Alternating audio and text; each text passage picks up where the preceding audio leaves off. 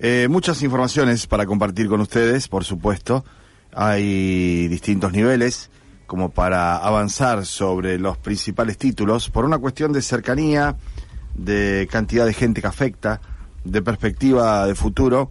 Nosotros encabezamos nuestra mañana periodística con la reunión que se dio ayer en el cordón industrial, eh, donde hubo una presencia importante de representantes sindicales. Se realizó en el eh, Sindicato de Obreros y Empleados Aceiteros de la ciudad de San Lorenzo.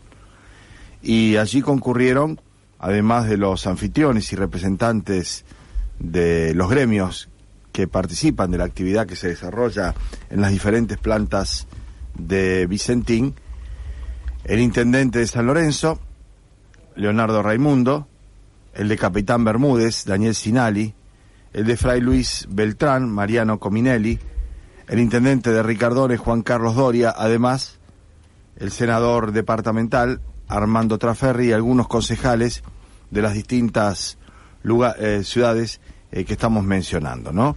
Eh, también hubo representantes de la CGT de San Lorenzo, el secretario general de los municipales de Capitán Bermúdez, Jesús Monzón, Pablo Reguera, que es el secretario de los aceiteros de San Lorenzo, en definitiva el anfitrión, eh, Juan Chulich, que es el secretario general de los camioneros en Santa Fe, que están con Hugo Moyano, y Cristian Palé, que es el secretario general de los peajistas nucleados en Sudba.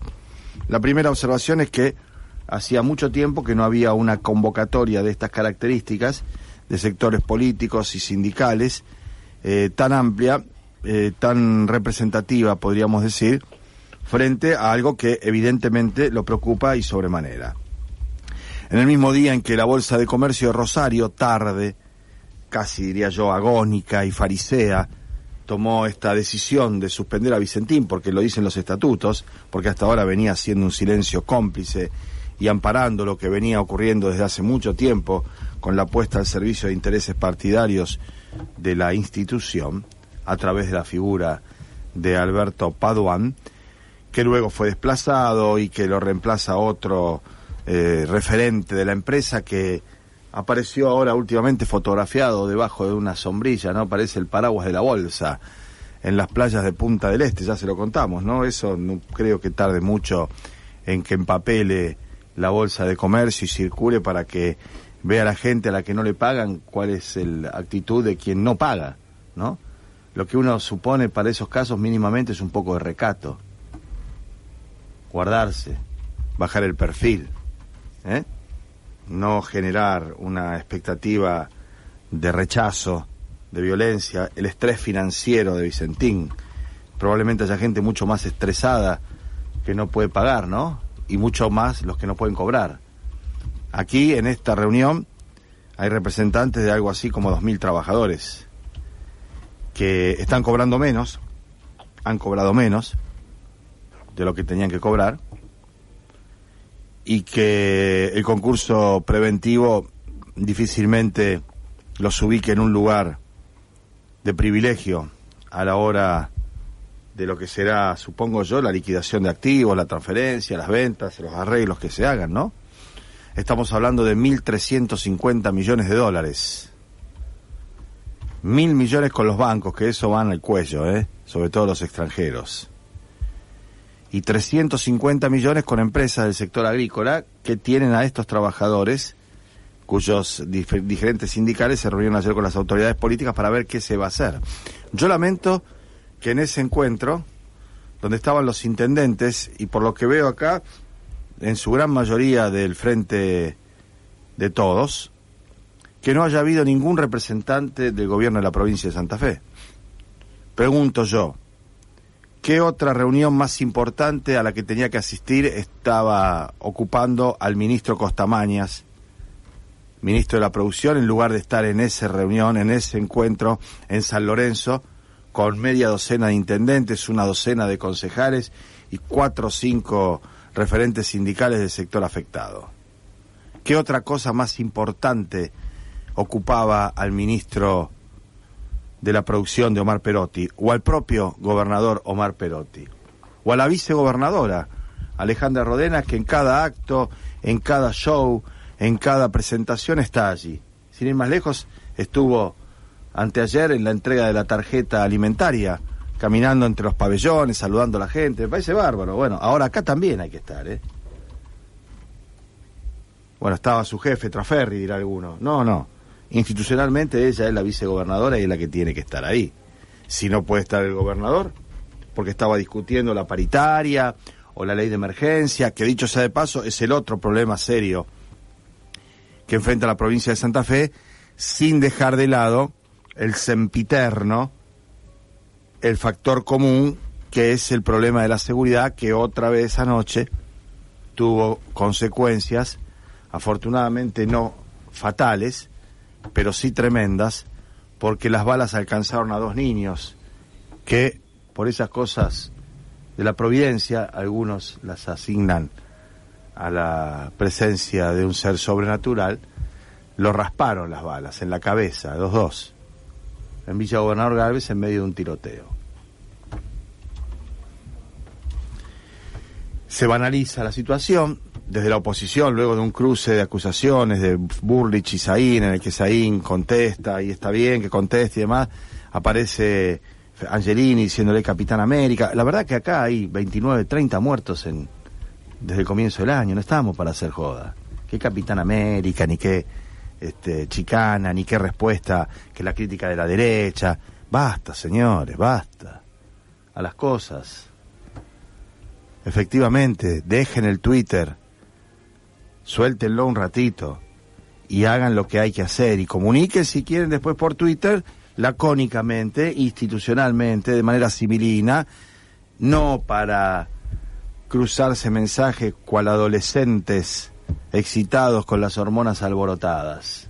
Basta, basta. No le contesten a Patricia Bullrich, es otra pérdida de tiempo, ya estuvo cuatro años y vimos lo que hizo. Y lo que deshizo, fundamentalmente, basta. Las respuestas no tienen que ser irónica, sarcástica, saber quién es el más imaginativo o el repentista más brillante. La respuesta tiene que ser institucional, con un parte de prensa y con los hechos, con la modificación de una estructura, de un estatus, de una situación que lamentablemente no se modifica y entonces no se puede exhibir y se va al territorio de la chicana, a donde lo quieren llevar, al catch, en el barro.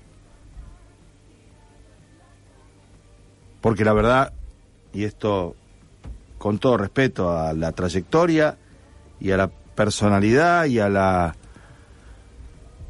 diría yo, capacitación que tiene para el cargo del ministro Saín. Si Bullrich y Angelini lo conmueven, quiere decir que cualquier lluvia te inunda el patio. Sería más interesante que efectivamente los esfuerzos estuvieran puestos a la investigación, a la prevención y al combate contra el delito. Insisto en que ya va siendo tiempo, ¿no? Que haya una presencia, alguna declaración, alguna participación de las autoridades políticas de la provincia de Santa Fe, también de la Nación, también de la Nación.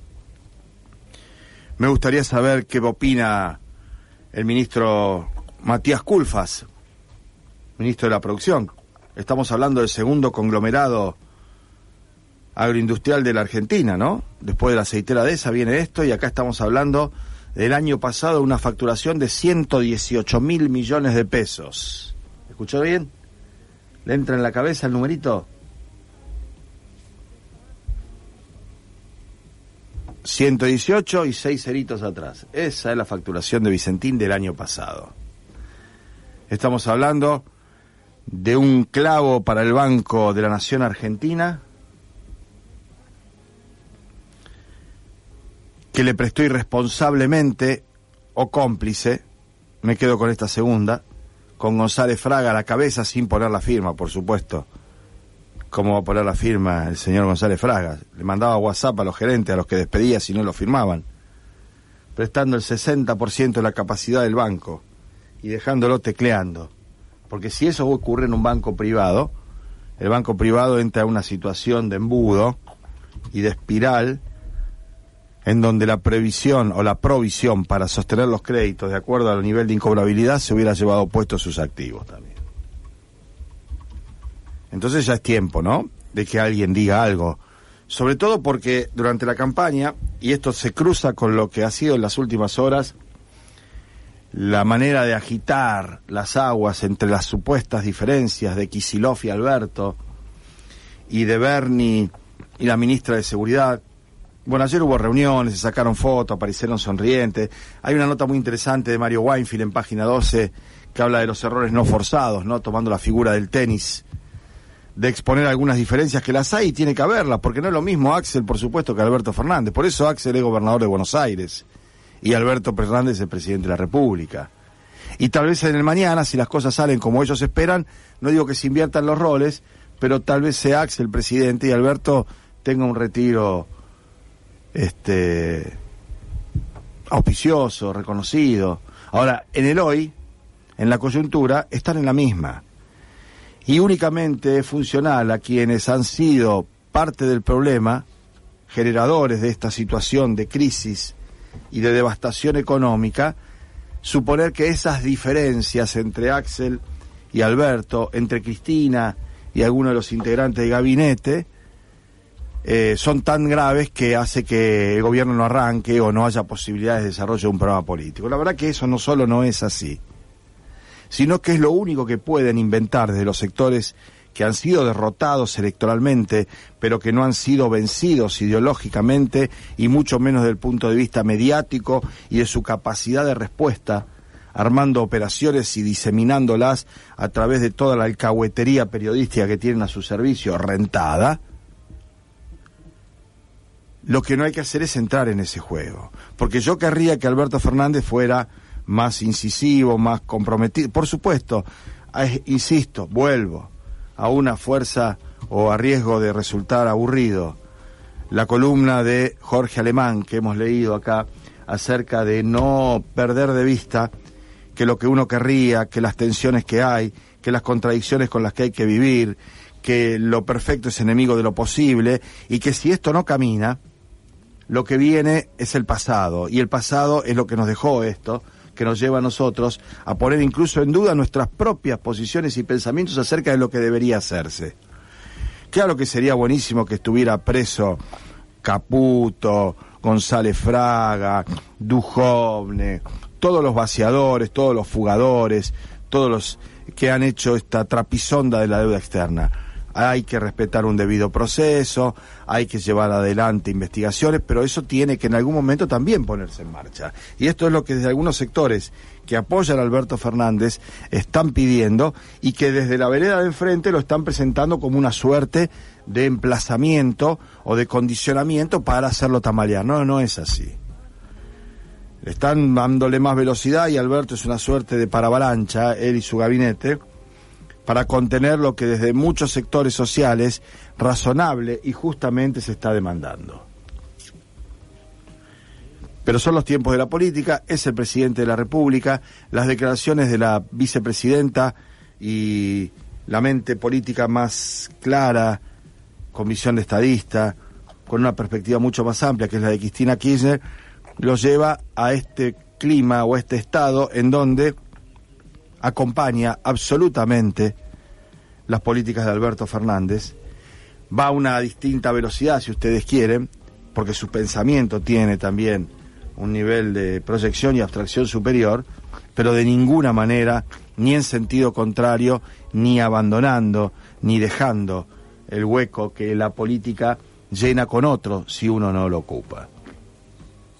Las declaraciones de Cristina en torno a la quita de la deuda no son un descuelgue, ni son este, correrle o marcarle la cancha a Alberto, es todo obra de un diseño estratégico en el que por lo menos quien habla confía, como en su momento confiamos, cuando aquel día de la escarapela del 18 de mayo, no hace tanto, aunque parezca que hizo un siglo, le puso un golpe de timón a la historia que nos llevaba derecho hacia el iceberg y cambió el clima y la perspectiva política en la Argentina aquel día de la escarapela en el que anunció que era Alberto el presidente y ella el vice, se terminó, todo lo demás fue lo de menos.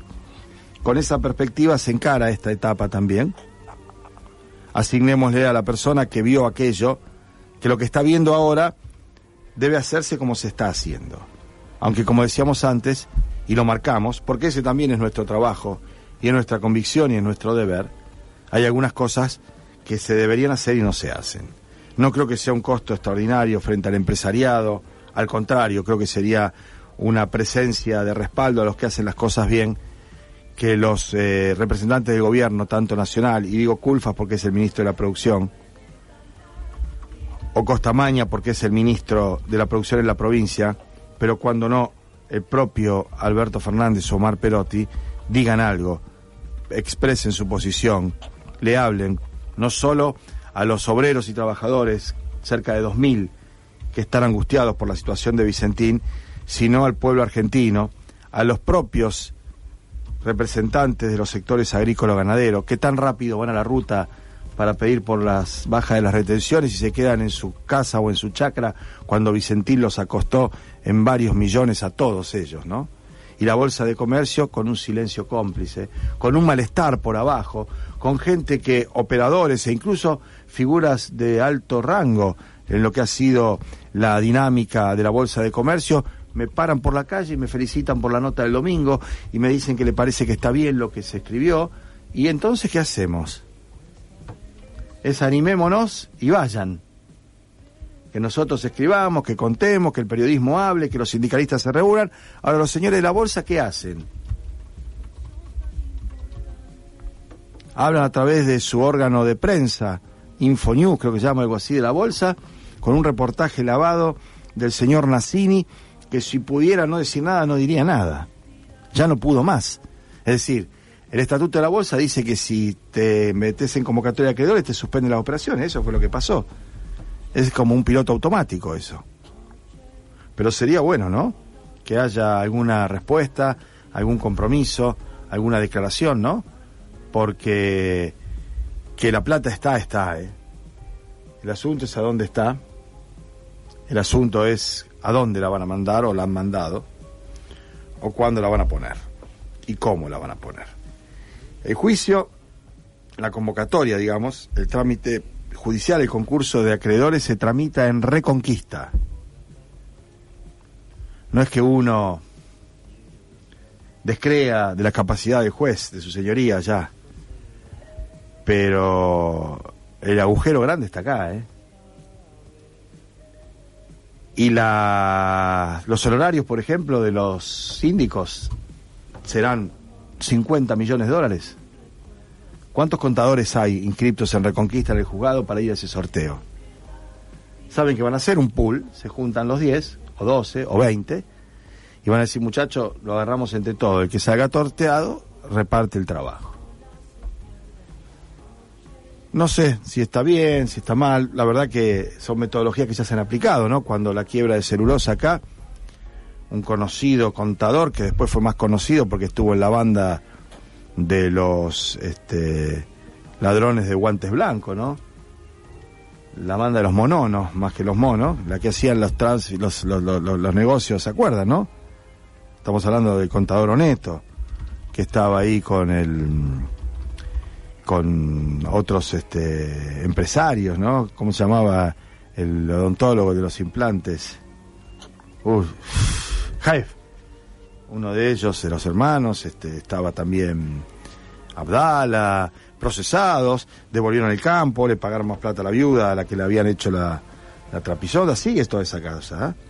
Quisieron desplazar a los fiscales que habían investigado, a una de las fiscales la agarraron en un operativo extraordinario de alcoholemia a la salida del cementerio de Funes, ahí todos los días hice, cooperativo, nunca más hubo. Salía de una fiesta, justo la pararon a ver si podían publicar en el diario que estaba con un poquito más de alcohol en sangre que el permitido, como para ver si con eso la corría de la cancha. No, todo, todo, todo, completito, ¿eh? Completito. ¿Y? ¿Y los 1.350 millones de dólares del concurso de acreedores? La que le deben a los bancos, ¿no? Extranjeros y a los bancos nacionales. Pero además, los casi 400 millones de los correocopios de los operadores, de los productores aquí, en la región. Aquí nomás. Me contaba un oyente que una vecina le contó que la clavaron con cuatro camiones de soja. No sé si va a poder hacer la denuncia, porque si no declaró los cuatro cuando lo mandaba a puerto, va a poder declarar sobre dos, ¿no? Esto es como cuando robaron, ¿te acordás? En el Banco Río, las cajas de seguridad. ¿Y qué había dentro de las cajas de seguridad? Y nadie hizo mucho, ¿por qué? Y porque lo que había en las cajas de seguridad no estaba en la declaración jurada. ¿No? Es difícil, es difícil. Son las 7 de la mañana con 27 minutos, pero se va moviendo la cosa, ¿eh? No se puede tapar el sol con la mano, muchachos. No se puede tapar el sol con las manos.